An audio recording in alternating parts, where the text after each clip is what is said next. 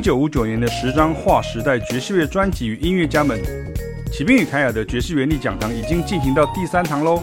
第四堂之后就要封关，真的很多好料，陆续还有学员加入。影片补课不但可以反复复习，还有两个视角的版本哦。五月十一号的第一堂课，我们介绍了泛蓝调调是什么调。我们谈到《Kind of Blue》这张专辑，小号手 Miles Davis 出版《Kind of Blue》专辑，开创了爵士乐创作与即兴的新局面。此张专辑迄今为史上最畅销。五月十八号第二堂课，我们讨论了巨人脚步跨多大。我们谈到了 Jan Steps，萨克斯风手 John Coltrane 他录制的 Jan Step 专辑，成为他生涯中最被讨论的作品之一。专辑于一九六零年出版。五月二十五号第三堂课，我们谈到时候到了，还是挣脱束缚。我们谈了《Time Out》这张专辑。钢琴手 Dave Brubeck 出版《Time Out》专辑，被视为 Cool Jazz 的代表作。多首名曲于节奏上多有新尝试。我们不是只有放唱片，我们还会演奏给大家看，我们还会解说给大家听。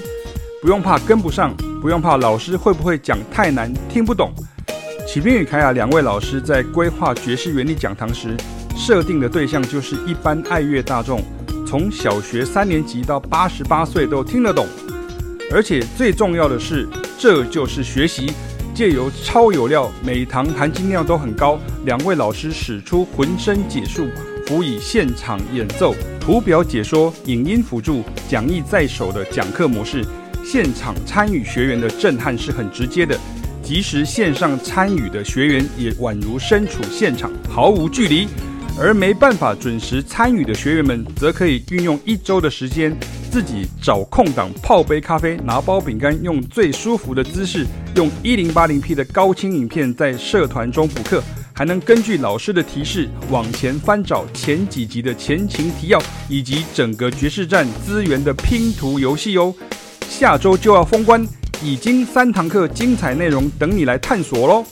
现在加入，依然享受完整十堂的1959年的十张划时代爵士乐专辑与音乐家们。启斌与凯尔的爵士原力讲堂持续推出好料，在家也可增加音乐知识。现场参与当然也欢迎哦！报名热线请洽启斌与凯尔的爵士乐官网。